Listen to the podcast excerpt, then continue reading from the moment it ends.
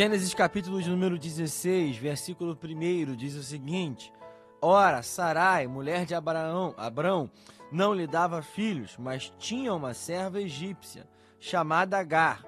Então Sarai disse a Abraão: Eis que o Senhor me impediu de dar à luz filhos. Tome, pois, a minha serva.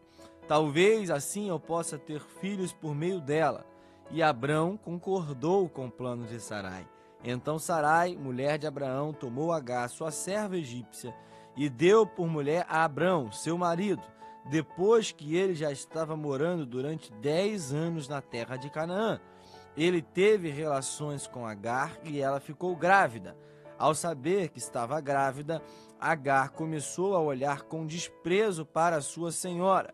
Então Sarai disse a Abraão: Seja sobre você a afronta que é feita a mim. Eu mesma pus a minha serva em seus braços. Ela, porém, vendo que engravidou, me olha com desprezo.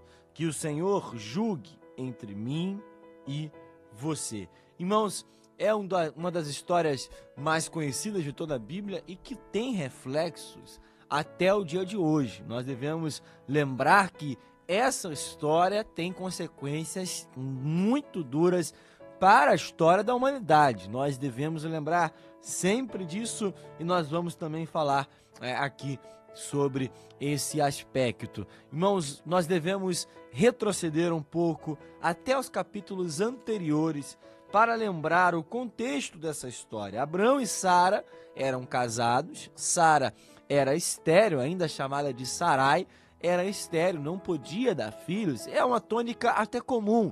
Se nós olharmos, né, a história dos patriarcas, né, no começo da história, através do Gênesis, nós vamos ver que é um enredo que é comum nesse livro. As mulheres que fazem parte é, dessas histórias, elas têm essa questão da esterilidade em si e Deus opera o milagre, nós sabemos disso. Mas antes disso, Abrão ele tinha experimentado uma guerra onde ele venceu com seus 318 homens por conta da escolha de Ló, seu parente, sobrinho dele, que estava é, preso por conta da guerra entre Sodoma, Gomorra, a guerra de alguns reis, guerra que ele teve que entrar com o seu exército, venceu e após o momento aonde Abraão é grato ao Senhor, onde Abraão entrega o seu dízimo ao Pai, quando ele tem essa fidelidade a Deus, a palavra nos fala no começo do capítulo 15, irmãos, é um capítulo de diferença. Embora a gente saiba que a Bíblia ela foi dividida em capítulos e versículos posteriormente, séculos depois, né? Muitos anos depois da sua escrita, mesmo assim, de forma didática, a gente observa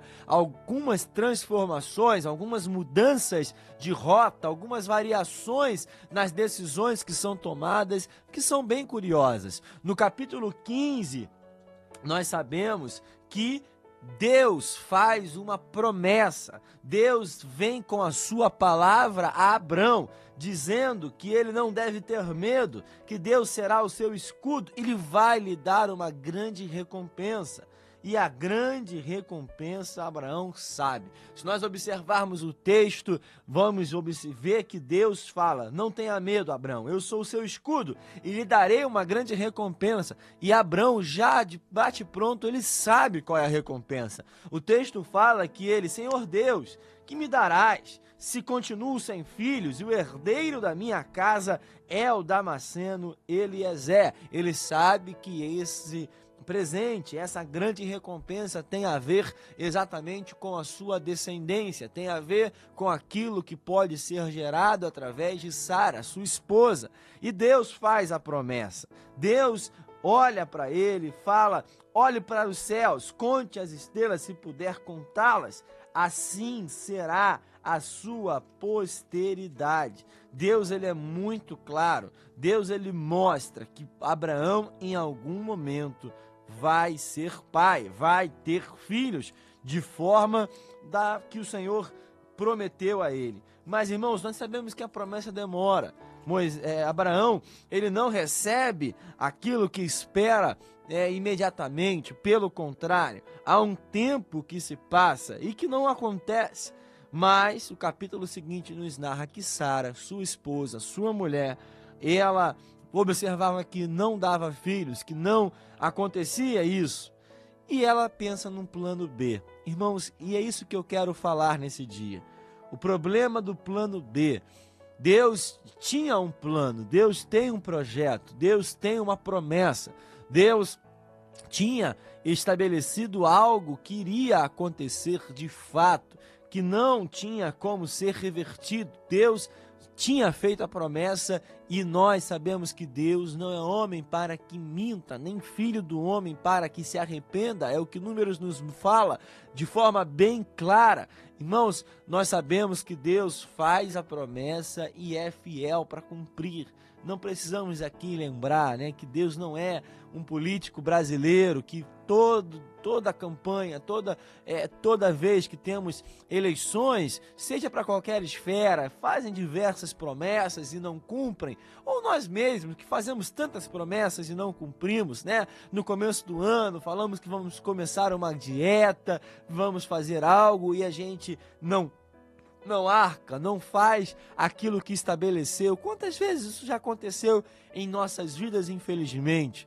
Mas Deus não trabalha dessa forma. Pelo contrário, Deus ele cumpre todas as suas promessas. Deus ele estabelece que vai cumprir tudo, toda boa palavra, tudo que ele designou para cada um de nós e mesmo que demore, ele vai completar.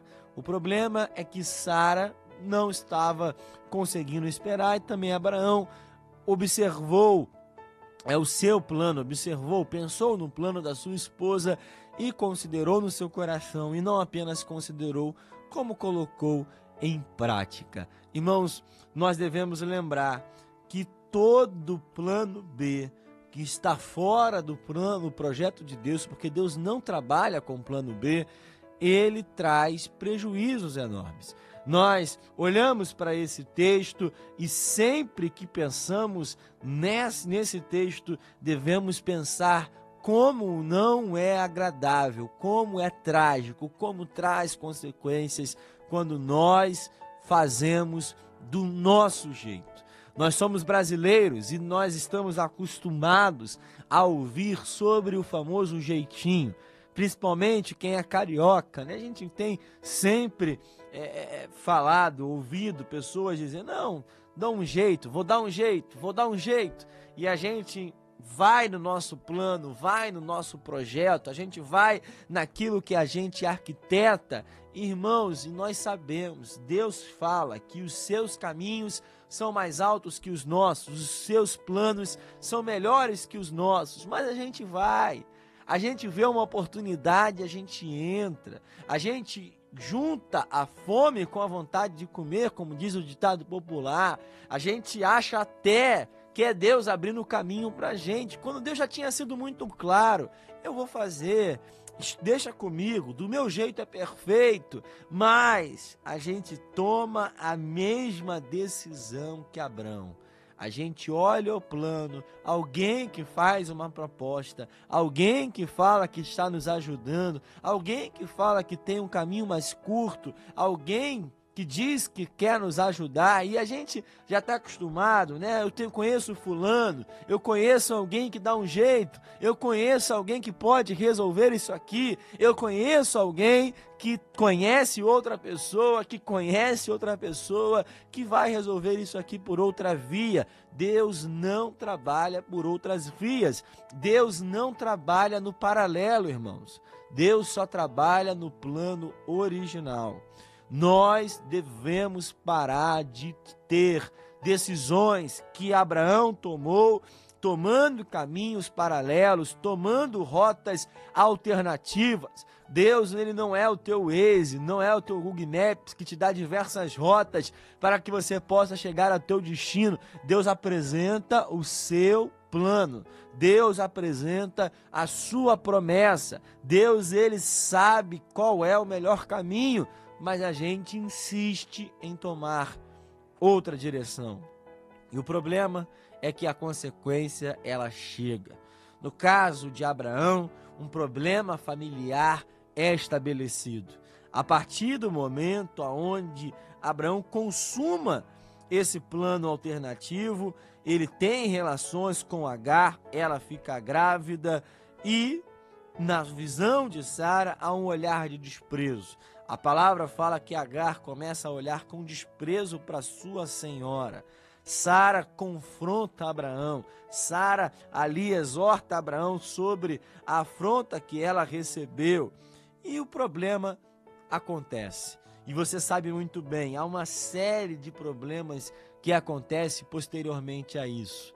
Acontece uma série de divisões da família, uma série de dificuldades. E para você que não sabe, o filho que nasce de Agar, chamado Ismael, é exatamente o primeiro numa descendência enorme que vem até os dias de hoje. Ismael é o pai de toda a nação árabe, enquanto Isaac é, a partir de Isaac, que a gente vai observar a descendência dos judeus, dos israelitas, até os dias de hoje. Há uma guerra em curso que muitas vezes, né, diversas vezes ao longo da história, aflora, diversas vezes no momento da história, ela se torna mais intensa entre o povo judeu, o povo descendente de Israel e os árabes até o dia de hoje. Duras consequências, trágicas consequências de uma decisão equivocada, de um plano alternativo. Irmãos, temos pessoas que hoje estão colhendo os frutos amargos de suas escolhas ruins, de suas escolhas fora do propósito do Senhor. Pessoas que tomaram direções e ainda não conseguiram voltar, ou estão longe de alcançar o seu objetivo, ou que fugiram completamente do traçado que o Senhor tinha estabelecido por decisões parecidas com a de Abraão.